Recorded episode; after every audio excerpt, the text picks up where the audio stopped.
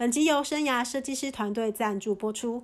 二零二三生涯发展年会来喽！这是一次让你由内而外充实生涯资源、补充一整年续航力的活动。里面的内容呢，包罗万象，由十二位讲者以十二个主题，每场十八分钟的方式呈现。内容涵盖了非常多面向，包含了自我探索、转职、人类图、生命数字、跨界合作、国际职涯、天赋运用、自我照顾、优势定位、生活设计以及创造理想生活的秘诀。偷偷告诉你，当天还有抽奖活动哦！而且最棒的是，这次的活动全线上，而且是免费参加，赶快点选资讯栏了解喽！我们线上见。Hello，各位人生自选曲的听众朋友，大家好！今天又是我们台北出外景的第三 part。我们今天访问的呢，是我也是呃今年开始仰慕的一个新偶像。因为其实说实话，我非常羡慕会跳舞的人。然后，可是我自己本身觉得，我一直以来我觉得我的律动啊，就是有点怪怪的，然后节奏也没有很棒。然后虽然我很喜欢唱歌，可是就觉得，哎，好像身体跟音乐没有办法很结合。就后来在一个很偶然的机会之下呢，我遇到了我们今天这个来宾。然后后来我就开始跟他一起上课，然后我觉得也有开启了我人生的一个新篇章。那我们就来欢迎今天的特别来宾，我们的师妹，来欢迎。Hello，大家好，我是师妹老师。为什么这样子称呼呢？因为我就是教跳舞已经呃十多年，那我自己跳了二十年，所以呢就很开心。我现在的人生就是在专门分享跳舞的快乐给身边的人，然后呢就有分享给 Alicia，这是我们一起认识的缘分，真的。所以呢，我们后来就开始一起跳舞。这个部分呢，其实我们等一下也会再讨论到。那我想要就是，因为我们其实今天缘分很特别，因为我刚刚有讲，今天是来台北系列的第三 part，所以其实我们今天是现场录制，而且因缘际会之下，我们又有一个更特别的来宾。基本上他是真人不露相，平常你绝对看不到他。他就是我们的师妈，师妈。嗨，大家好，我是师妹的妈妈，是妈妈。对，为什么我们会今天想说，哎，可以邀请师妈一起来参加呢？因为我跟师妹讨论这个访谈的时候，我们其实就是也对了一些时间，然后我们就想说，我们要传达一些呃，可能她过往到现在的一个。求舞的呃，就是学舞的一些经历跟教舞的一些状况。然后我们后来刚刚在聊的时候，其实我们前面只是在闲聊，然后就发现，哎，妈妈的角度感觉很适合放到我们今天的节目里面，因为很多时候我们在看一件事情，我们是用孩子的角度，可是如果从家长的角度，有时候又是另外一个视角，所以我们就想说，哎，这么的难得，天时地利人和，怎么可以不让师妈妈出现呢？而且我们刚刚又很神奇的发现，师妈妈非常的健谈。其实我本来就知道她很可爱啦，对，只是今天见到本人之后，又觉得非常的加分，赞赞。因为我刚刚知道，就是师妹是第二个孩子嘛，对，你对于这两个孩子，你总共有两个孩子，你是怎么样看他们的？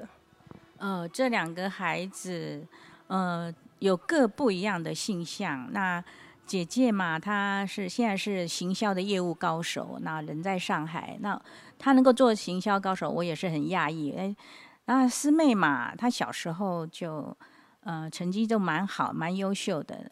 那我常常心想说，嗯、呃，我有这两个女儿，真的是我这一生的福气。那我好好珍惜这个福气，所以我一直放松我自己。那不要给他们太多太多的压力，只要他们过得好、健康就好了。所以这两个女儿对我都是珍珠一样，呃，他们的随他们的个性去发展啊、呃。谢谢大家。哎呦，我觉得刚刚听到一个很大的重点，就是哎，师妹小时候成绩很好。我觉得这个请师妹自己来说明一下好了。你当时的学业到底是怎么样的状况？好哟，我的学业大概就是。呃，从小到从小六年级，呃，小国小吧，国小到六年级，就是没有第二过。然后，等一下，等一下，这个听起来蛮欠揍的。这句话说，哎，我没有第二过，意思就是永远的第一。我的印象中是这样，对，然后也是那种全校的。以前那时候我们还有选自治市市长，我不知道如果是同年代的人，就小学你就有这个印象。那我就是全校的那个自治市市长的呃后呃得奖人的之类的。然后到国中的话，呃，就哎怎么讲呢？国中成绩也很好，对。那后来就是进了北一跟台大，对。那大概就是所谓这样子的。是是很会考试的一个小孩了，我觉得。可是关键是，呃，虽然你很会读书，但是读书这件事对你而言是一个你有在当中得到成就感的事吗？还是说你就是天生会读，然后你就读得好？我觉得我其实念书的历程，为什么念得好，蛮大的原因是因为我学很多才艺，就是爸爸妈妈从小就栽培我，然后我自己也就很喜欢，因为姐姐。小时候就开始学嘛，然后我就会一路跟着姐姐一起学，我学好多学呃溜冰啊，然后跳舞也有学过一下下，书法啊，然后画画，各式各样小朋友可以接触的，爸爸妈妈都会带我去，那我都会很有兴趣，对，所以我接触最久的就是静态的，就是钢琴跟长笛，然后动态的，就是小时候是溜冰，最喜欢，非常非常喜欢，所以为什么这跟我的读书很重要，是因为。爸爸妈妈就会说，嗯，你要把这些才艺、喜欢的才艺的事情顾好，那你就可以继续，你呃，就是你的成绩要要好，你就可以继续从事这些东西。那我就我我的印象就很深刻，我就觉得哇，我很喜欢。然后，呃，我觉得念书给我来说也没有很困难，尤其像小学，可能就是哦，好，那我要认真，然后我就只要我有付出，然后我的成绩收获都很好。所以我就哎，还蛮习惯这件事情的，就是念书，然后下课后去做自己喜欢的事。对，所以听起来是呃，才艺能够继续学才艺，变成你认真追求课业成绩的一个动力，可以这么说。可是念书的时候，我也没有那种压迫感，就是很正常哦，那就该做什么事情就做什么事，然后所以并没有那种。很辛苦的在念书的感觉，但是我很确定，只要那个老师分配下来的事情，我就是会按部就班把它完成，该念到哪里就念哪里，然后就去考试，就这样，哎，就成绩很，结果都蛮好的，这样。所以姐姐也算是这样吗？姐姐好像比较不是这样，哎，姐姐是，姐姐是念书成绩比较不好的。算是，嗯，可是好不好，其实也蛮难。就是他，但是他不是像我这样，就是觉得好像他，我觉得他没有那么喜欢念书。姐姐给我感觉是这样，觉就是，或是说他，对他比较喜欢，呃，自由的感觉吗？可以这样说。妈妈在旁边点头。姐姐应该是，应该是说，因为这个国中，因为他没有让他念国中，是念初中，就是外面的私立初中。那当然就是会期望对他期望大，结果期望大，他对他他的压力大，这结果说压力大，导致他的那个表现就会很差，就反而差了。那高中也是没没，就是考到私立的。后来呢，他念了五专以后，忽然他自己就想要有个大学学历，就去插大学。还是大学毕业，这就是说他自己的人生的转折过程，要靠他自己去领悟。我我也就是全部都接受他自己自己的成长啊。那这个是师妹嘛？因为她成，她就说很奇怪，常常姐姐就说奇怪，妹妹这个那个书包一放，然后就睡觉了。那为什么感觉她倒是没有在读书？为什么她成绩都可以那么好？那我也觉得很很讶异。后来呢，长大以后，她跟我说：“妈妈，其实你们在睡觉，是我。”爬起来念书的时候，你们都不晓得，嗯，就是这样子。然后我对于他就是才艺，有一次他要代表北一女去参加呃全国中正杯的一个溜冰比赛，那我当下是不乐意的，因为一去要呃大概要起码要一个礼拜，从初赛、复赛、决赛，我是不乐意的，因为我想说在北一女一个礼拜没有上学，糟糕，这个成绩会差多少？可是他就是坚持要去，他说他是代表学校，不能不去。那结果他的教练就跟我说：“啊，是妈妈，你放心，他非常自自爱跟自律。他只要不是不是他的赛场，他绝对是捧着一本书在在那个溜冰场外面在读书。那么教练这么跟我说，我就好就放下那个心啊，一切都交给他自己去管理自己，就这样。哇，所以这样听起来应该是说，嗯，因为我刚会特别想要问一下姐姐的状况，是因为因为一个家庭里面的孩子本来就会有不同的特质，那如果是在刚刚描述的这个状况下，其实师妹这个爱念书的这个，应该说也不能说爱念书，就是。读书不是一件很困难的事，但又能取得好成绩，在这个家庭里面，我觉得对家长来说，应该是会觉得，嗯，你，我想师妈妈，你要真的，真的那个不能随便说，就是你是不是内心有心里希望他走到什么样的方向？哦，就是说，当当然我还是一个世俗的妈妈嘛，然后他的念书的过程都这么顺利，北一女，然后又到台台湾大学。我当然就会世俗的跟着说，他台湾大学以后一定会有更高的成就啊，念研究所还做什么？结果他告诉我，他在大四那年，因为他念的是那个图书资讯系嘛，他说：“妈妈，你看我这个样子，像坐在图书馆的人吗？”因因为他就到北女，他就参加热舞社啊，台大也是热舞社的一个 top 的人物，他就这样跟我说，那而且他已经摆明先。有点像先斩后奏那个味道，说妈妈，我告诉你，你不要期盼我朝九晚五。哦，他已经给我打这个针了啊，我就知道好。我因为我这个妈妈就是有点没有没有没有自己的主见，说我要强迫小孩做什么。哦，他已经告诉我，我不朝九晚五。那我说好，那你就自己好好发展自己。那我告诉他说，无论你在任何行业，嗯、有没有名都是附加价值，但是。你主要要快乐是最重要的，所以我的亲戚、我的家人有时候都会很讶异的看着我说：“为什么你让一个女儿念台湾大学这么高的学府，然后呢去走这一条跳舞的路？”然后我说：“哎，她开心就好了，就这样子。”哇，这个我们要访问一下当事人。对，我觉得妈妈算是转念很快的妈妈。那我想要请教一下，就是师妹，就是。呃，因为真的就是你看小小绿绿的制服，然后又椰林大道，这个感觉就是，嗯，对，就大家就知道的嘛，对啊。然后可是我相信，就是你，就是你跟妈妈说那件事情的时候，在那之前你自己应该有一些挣扎吧？哇，其实今天真的是不同的立场，第一次听到妈妈的内心的纠结，真的很感谢秀芬姐姐。就是这么多念头都自己在内心里转掉了，这样子。那其实，嗯，对我来说挣扎的部分，对不对？其实我要很感谢我的爸爸妈妈，他一直创造给我自己，就是真的蛮大的空间。因为我也一方面也没有让他们担心嘛，所以我就是一直很自在的享受我想我我去为了我自己想要做的事情去争取的这个，就是我想做什么我就去。那我都会有好的表现，我不会让周围的人担心。所以在这个选择工作的环节，其实，嗯，我没有什么挣扎，我必须这样讲，因为我就非常喜欢跳舞。然后我那时候很，我并没有选择去当舞者，其实是因为我从从大学就是热舞社嘛，所以这些代课啊，一开始就是从那种 part time 的。东西去兼兼职，然后可能呃接一些小的演出啊，但是一直到大四的时候，哎，我的行事历就已经摆满了这些跳舞的事情了。那对我来说，如果我要去做上班的工作，我是必须 quit 掉，我要去拒绝这些已经来的机会。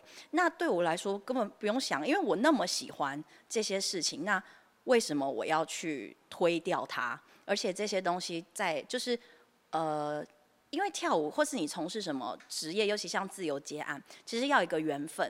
就是我觉得跳舞跳舞要喜欢我，我喜欢他，我们互相喜欢，这个事情才成立。对，也就是我的案子啊，我的呃都会，我的课，我的案子都会很自然的来。对，我们好几个跳很久的舞者都是这样，它就是一个很自然的事情，你并没有去嗯。好像去 control 让这件事情我要发生，他就是这样子，因为你的喜欢，然后带出这些，对，所以没想到妈妈的那个 纠结，结果这个纠结存在于 妈妈的内心，但是当然对我来说还是有承承受这些世俗的压力，就我也会遇到有一些呃人，对，就是也是给我这样子的感觉，哎，你怎么好像没有好好珍惜自己的？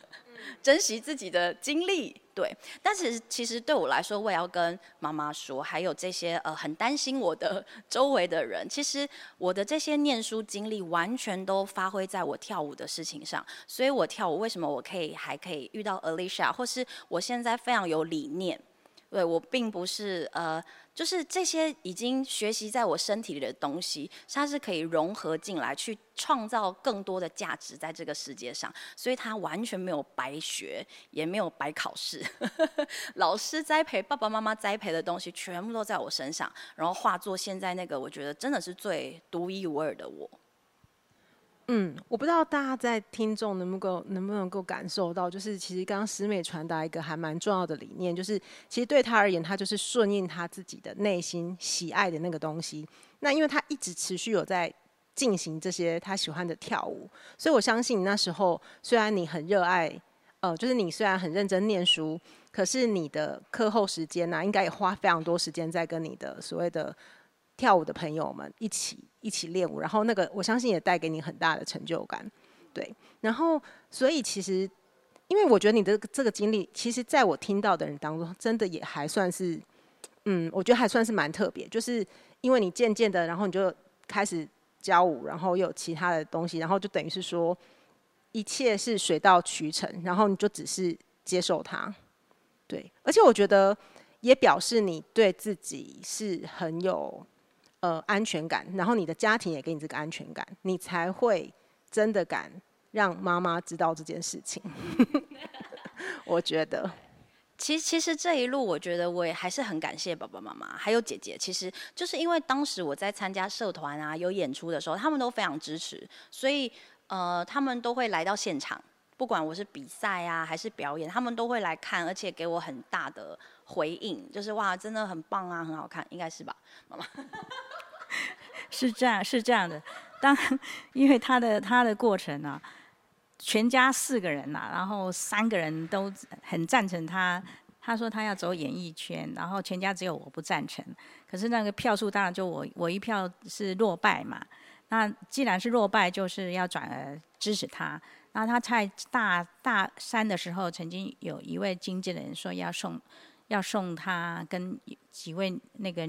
女孩子到韩国去，然后去念那个庆应大学，就边边训练边边念大学。但是我考虑了一下，我说我说啊，我还是不放心，我还是希望他把台湾大学念到毕业再说。那当然念到毕业那那些因为年岁啊，就错失了两年时间。那其实我都蛮转念，就说那就是他的人生，不要因为呃会梦想说可能在韩国会成名啊怎么样。我我觉得那都是过去，不需要去说那。因为他在在一个舞台上，他参加一个比赛，在舞台上，他曾经自我介绍说：“我是很叛逆。”那我听了，我心里蛮震震撼的，因为我觉得他选这个行业，我不要让孩子觉得说，好像自己会自己很叛逆，在很难以在父母面前抬头。所以以后我更要支持他，包括说他，我今天来到这里就是表现我支持他的一个这个活动。谢谢。哇，我觉得妈妈真的是算很很支持的哎。那可是我觉得刚刚妈妈讲到一个，就是呃，之前你有一个等于算是去韩国接受训练的这个机会，可是听起来就是家长已经帮你决定了，就是不能，对吗？我其实根本就忘记了。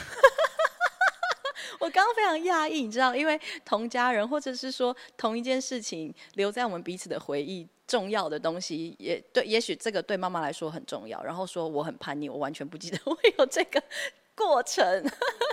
对，然后但是我的确就是在跳舞的历程上面，我也同时非常喜欢表演，然后想当艺人，所以我签约呃签了两份经纪约，然后去呃大概前后我觉得应该有四五年吧，就是同时在这个想当艺人，然后当又当舞者的这个两条路上面去有点挣扎，然后去嗯，但是其实就是想被看见，喜欢表演，对，然后。中间的哇，刚刚就感觉到妈妈真的是无条件的支持，不管发生我发生什么事，她最后都会牙一咬，啊，好啦，还是支持这样子哦，幸福的小孩，我对。可是这样我还蛮好奇的，就是刚刚妈妈有说，就是其实在家里面四个人里面，其实只有听起来是只有妈妈是投反对票，所以爸爸是赞同的。爸爸他本身就很喜欢唱歌跳舞，所以他当然赞同了。哦，真的哦，好特别哦。一般我真的大部分听到都是哦，可能妈妈就会偷偷的支持孩子，然后爸爸不行，我我们我会帮你 cover 你爸之类的。对，然后所以你们家反而是，哎，可是你家这样真的师妹算真的很幸福哎。我也想讲，因为我要帮我爸爸宣传一下，因为他是职业军人，可是他的私底下的个性是很可爱，很就是喜欢唱歌跳舞，在家里他就是。大唱歌啊，然后洗澡的时候 也在那边放收音机跟着唱，所以，嗯、我觉得我很喜欢表演这件事情，就是从爸爸的个性来的。但是，呃，我跟呃，但是到这一次呢，我就另外发现了，其实我妈妈也给我很强大的遗传。因为为什么？其实今天我们会在这里相遇，因为我们三个，我跟 Alicia 还有师妹的妈妈一起跳舞。对，也是因为我现在开启这个。分享的自信的舞蹈计划，然后我妈妈也因为很支持我，然后就来到这个课程当中。然后哇，我发现她的律动感超强哎，节奏感超强哎。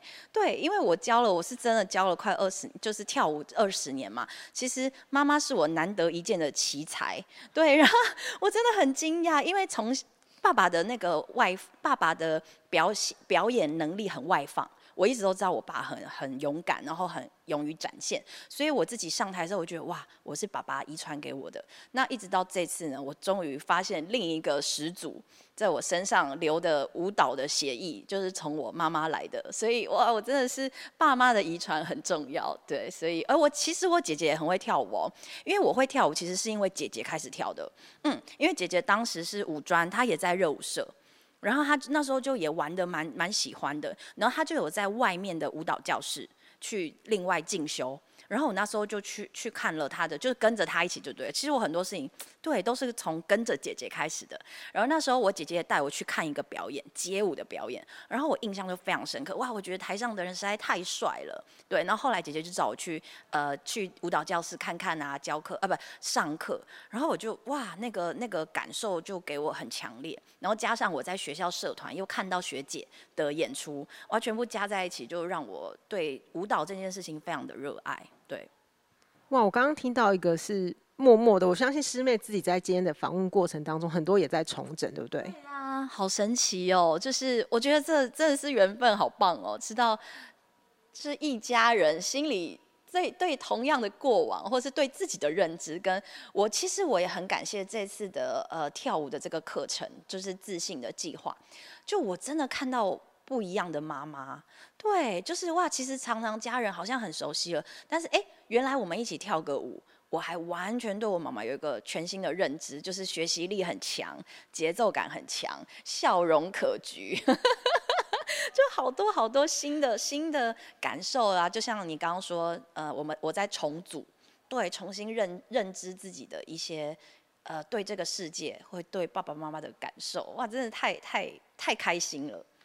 真的，妈妈有没有什么想要补充的？呃，我今天也很很惊讶，说他这么称赞我。那那其实我就是回想一下，因为我们相处的时光是太少了。就他大一的时候，呃，就把他送送离开家门去外面跟姐姐去外面住了，这样那各过各的生活。所以我也常常想这一点，说呃从。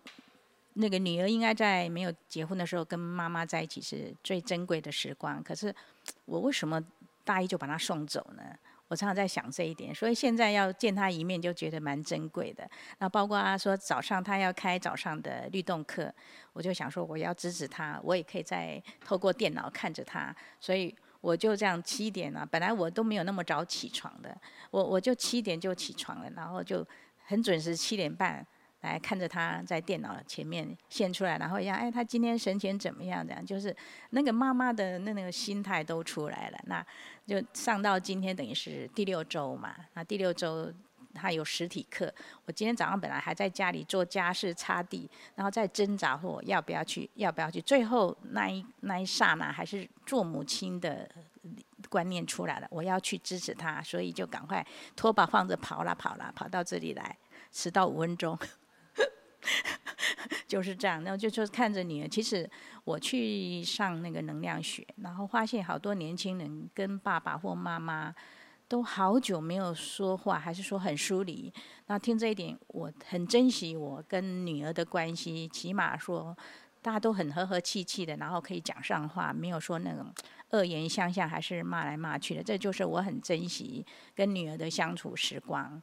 那感感觉上就是说一，一一一一直要珍惜这种美好，然后自己有时候自己退让一步，让整个事情改观，那不是很好吗？嗯，其实妈妈一直在开示我们。其实我其实我发现妈妈有嗯，可能。我相信，也许这也是你自己平常跟自己对话的方式。也许你自己也没有发现，你会透过交谈，然后你自己会去归纳，然后你会有一套自我梳理跟自我暗示的方式，让自己去接受你觉得应该要接受的事情。其实这是一件不容易的事情。可是我发现，是妈妈这件事情是做得蛮好的。从呃，我们说说实话，我们也是今天才真正见面嘛。可是透过一些简单的分享，就会发现到说，诶，这个人的特质，他是这样子去看待事情，因为也有聊一些事情，所以我觉得，呃，我看到的是一个家庭里面，从最原始的爸爸加妈妈，其实爸爸也是因着他的天性，他喜欢唱歌，他喜欢表演吗？对，所以也许在他的心中，他也有一个想要。呃，迎接舞台的这个心情。那当他发现师妹其实是有这样的一个意愿的时候，他也是无条件的支持他。可是这个部分，我想要再回到前面一点点，就是也许这一块也可以带给听众一些感触。就是我觉得，特别是在这个时代，越来越多的年轻人，他们是希望。能够表现自己是可以被看见的，因为现在的科技太进步了。对，你看，诶，我那天去爬山，然后有朋友带他的孩子去，小朋友应该才小一、小二吧，他们在录抖音的内容。对，所以这就是已经一个我们无法想象的世界。可是我想要请教师妹的，就是说，你当时刚刚我提到你从艺人跟舞者之间，其实我觉得那两个身份不太一样。艺人虽然他有一些光鲜的部分，可是当他还没有真正成名之前，其实他也是非常非常辛苦的。所以你那时候那一个很纠结的部分，可不可以跟我们分享一下？其实，在当艺人的这条路，我觉得我自己走得蛮真的，就像你刚刚讲的，比较辛苦。可是这个辛苦的过程，其实呃，因为我后来算是呃走回舞蹈界嘛，那曾经的我会觉得说。诶，我好像是失败了，我没有当成艺人，然后我现在呃回到跳舞，但是最近也是因为我很多很多重新身心灵的方面啊，去看回生命的美好，那其实我就发现说，其实我在艺人的那个过程中，其实收获非常非常多，我演到非常多的 MV 啊、广告，然后戏剧，其实该该做到的事情我都。做到了。那以前呢，我是很不愿，呃，没有办法去认可自己，或是看到当时已经有的那个收获，所以会一直觉得自己不好，自己那，呃，等于说是批判自己吧，或者是说完美主义，觉得我应该还要往下一个阶段迈进，所以我还没，好多都是我还没，我还没。那那个我还没完成的。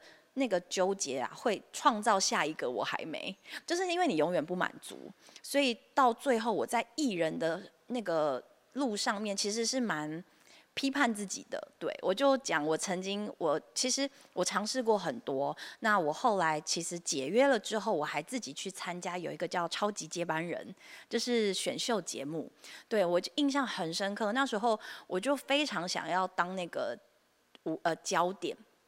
对，那因为一直在当舞者的时候，其实我的光环也很大。我站的舞台就是跟艺人啊、蔡依林啊、呃潘玮柏啊，那时候跳最多的是潘玮柏。那我们都享受站在同一个舞台上，因为呃演唱会啊，或是个人都是万人的舞台。但我就是会总会觉得我好像我很空虚，因为好像大家都只帮。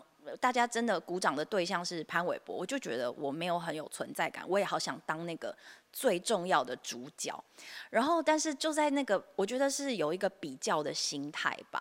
对，那我那时候后来去选秀的时候，因为呃后来最后要被淘汰的那一次。然后我就很难过的在台上讲说，我真的是为什么我从舞台的边边爬到中间？因为舞者总是站在不是 center center 的位置嘛，我们总是离艺人大概一公尺到两公尺，其实很近。那我就说，为什么我们这两公尺爬都爬不到这样子？我那时候就很有这个，就是很看见自己总是没有的那一块，对，我就很难过。对，但是现在我回头看起来，因为我就去。爱爱上我生命的每一个经历，其实我拥有的非常非常多了。那也许在那个舞台上面，我不是 center center，可是我的确在同时，我也接了别的戏剧的演出，我也是那个戏剧的焦点。对，那我也有非常非常非常多的舞台，可能我在教课的时候，或者是自己在各个工作场合，就我后来发现，其实当你去一直。关注在那个没有的时候，那就算我今天当了潘玮柏的角色好了，如果我这个个性还是这样，那你还是可以跟国外的人比，比如说同样的金马奖典礼好了，你还是不是那个正中间啊？总是有更大咖的人在那边。那是我自己就是一直一直在发现这些，我觉得是生命的真相，到底怎么样让我们是你可以放下。这些追求，然后回到自己真正拥有的东西，所以那也让我现在在教舞，或者是嗯遇到每一个人的时候，更珍惜那个当下，因为我觉得我真的很棒了，所以我也想要去分享这么多给生命周围各个人。你现在拥有的已经超好的，所以来到我的教室的学生，我也都会用这个理念去告诉大家，因为唯有你去珍惜跟看见自己现在的好，你才可以带出下一个你，下一个好。因为你的焦点就是自己的好了嘛，然后我才发现，天哪，绕了这么一圈，原来生命的真相是这样，你就再也不会去纠结。然后你，你真正这样的时候，你就会创造更多，你可以说是更成功的下一个自己。对，因为你才有自信，你才要可以往下走这样子。对啊，妈妈要不要发表一下？你当时，因为你是从家长的角度在看师妹走那一段路嘛，我相信你的心情一定不一样。你怎么看？嗯。那刚刚讲到第二第二位经纪人，其实那那一段时间，我的心是比他更挫折，因为第二个经纪人是求我们要跟他签约，然后后来要解约也是他主动讲，那找我去一个咖啡喝咖啡，然后他讲的是，他说，嗯，这个产品不好，所以他要解约，然后他也找了那个王小弟导演看，说他不能成为第一女主角。那我听得蛮刺耳，我不是要她成为第一女女主角，可是你不能，我跟她说你不能把我女女儿当产品。我说她是一个人，是一个活生生的人，这个人可以被被塑造，这个人可以再进步。可是你这样的否定她，说她是一个产品，我说我没有办法接受，所以我就觉得说我们不需要在这在这个经纪人之下没有尊严的活着，所以我也很赞成解约。解了约以后，我的心就宽了。然后这个经纪人居然有一次说有一个女主角临时请假要要师妹去代替，结果呢，代替是什么？代替是被强暴的一一幕，我更生气了。我觉得说这个这个经纪人真的是不不把人当人看，所以这一段这一段我一直没有办法从我的脑中抹抹去。但是当当然已经是过去了，只是说现在重新再回忆那一段，就是说自己女儿遭受到这种。没有帮被当人看的这个待遇，是我最心痛的时候。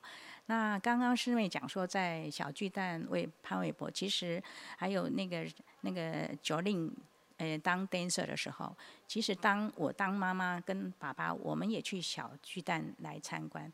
其实我们根本不知道潘玮柏在唱什么，我们两个眼睛就是在追逐师妹，现在，呃，这个跑到哪个方位去了？包括那个九令他唱我配我配，我们一直看，呃，师妹这样在，现在在右边，现在在左边，我们根本不知道他们在唱什么。反正他就是永远是我们心中的主角，根本我们没有把。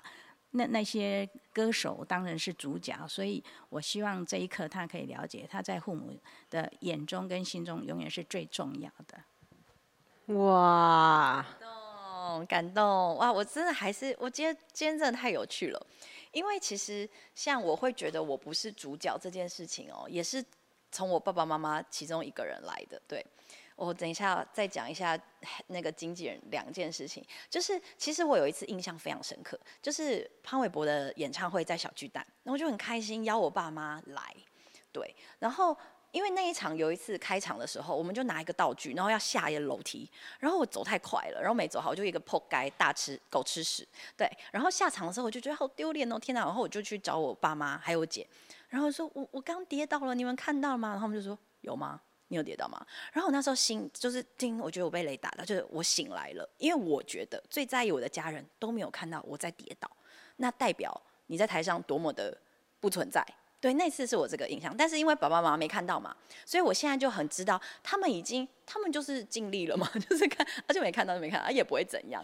对，但是那一次给我的印象很深刻，就我对于自己的存在感，可是那也是因为我自己的选择，就是哎，这个事件发生了之后，我把它走。呃，导向了我不需要、我不存在、我没有价值的这条路去，所以也影响了我很多。那这也很感谢，因为这些历程包含我刚刚想分享，就是我的第二个经纪人。其实他真的是我的黑面贵人，对妈妈很在意。其实这件事情，我因为妈妈很在意我受伤嘛。其实我现在是超级好的，而且我很感谢他，因为他真的是我人生中第一次让我失眠的人。就是我，就像妈妈讲的，那时候我很 confused，我到底是一个很不值得存在的人吗？因为一开始签约的时候，对方是非常热情的，觉得哇，我们你太棒了，你太漂亮，会太会跳舞了，对，是这个情绪开始了这个合作。但是到中间我也不知道，因为我是。等于说我是要被安排要干嘛干嘛的，我也不知道哪个环节可能出了，就是没有发展起来。但是，呃，所以经纪人当时的对我的态度就开始转弯，有点像热恋过后的情侣，对，那那个态度就开始改变。所以，那我也因此对我自己的存在的价值开始有很深的否定。嗯，所以那时候真的是我人生开始就加上跳舞的路，又觉得哇，舞者好像不值得，就是没什么存在感。那就各个讯号都是告诉我你不存在，你嗯对，没有价值感，所以就开始这些也是很重要，让我开始去追求到底人生我是谁。对，那我一路就是也是因为这样子，然后开始解开。那我真的很感谢黑面贵人这个第二个经纪人，因为他让我看到自己的真正的价值。以前他一说我长得很丑，我就觉得我自己很丑。那到现在再有谁跟我说你很丑，哎，我应该不会有感觉了，或是我就会谢谢他，因为那是他的角度看到的东西。那我也不需要让每一个人觉得我很好看，因为也不可能。对，很多东西很简单，但是你需要真的这样子走一遭。你才有那个力量去告诉自己，我我过来了，因为我经历过那个别人说我丑，我也觉得我很丑的阶段。那到现在，我不断的找答案，啊，原来答案就在自己身上，舒舒服服的，我就长这样子。那你觉得我怎样是您的权利？那你觉得好，我很感谢。那如果你觉得不好，诶，我也很感谢。那我也不会怎么样，我就也不会特别改改变我自己想要做的事情，这样子，对。我不知道刚刚大家就是听的时候有什么感觉，就是其实最核心的关键，其实就很像是有一个故事，就是呃每个人都会往你身上贴标签，可是决定让那个标签是不是留在自己身上的，其实是自己。所以那些所谓的观点啊，不管是刚刚说的经纪人，他其实也是代表世俗眼光，因为我相信当他遇见你的时候，他对你的赞赏一定是真心的赞赏，他才会愿意签下你。那因为我觉得对他而言，虽然妈妈会觉得不能把艺人当商品，可是在这个产业，艺人他就是商品，所以他就是一个现实。所以有时候当我们决定要去做一些事情的时候，呃，绝对不可能事事都尽如我们的意。那必须去理解说，好，在这样的一个产业结构下，这种价值观，我觉得价值观非常重要。还有它的一个生态结构，可能会遇到的人事物，因为。很多人也会觉得说，哎，可能演艺圈相关是个大染缸，所以呃，绝对不能让孩子去。然后，好，那如果我想要问施妈妈，就是如果现在我们又有一个真心贵人出现的，我们看到师妹现在脱胎换骨，我们觉得我们要送她，就是又有一个，就是我要签她就对了啦，那可以吗？因为因为她现在已经大了，我觉得她的人生交由她自己去决定。我我已经觉得我的决定不一定是对的啊，那他他的一生是他的一生，由由他完全自己要做主。哇，又是另外一个层次了。我们今天看到智慧的母亲，天哪，秀芬姐姐，我的偶像哎，真的，妈妈真的非常棒哎，永远给我最大的空间，对，爱你。其实我觉得真的很不容易，就是有时候孩子跟家长之间呢、啊，是不见得能够这样子的交流，因为特别是刚刚我们讲到很多是同一件事情，可是原来你的观点是这样，我的观点是这样，有时候在这个当中就已经会流于争执了，就会讲说什么叫对错真相，可是实际上没有真相，只是看你看到哪一面而已。对，所以我觉得我看到一个蛮动人的，就是。呃，我相信两位一定都是有经过学习跟反思，然后才能够有今天这样的一个阶段，真的是很令人感动的一个访谈。在下一集当中呢，你会听到更多哦。我们下集见。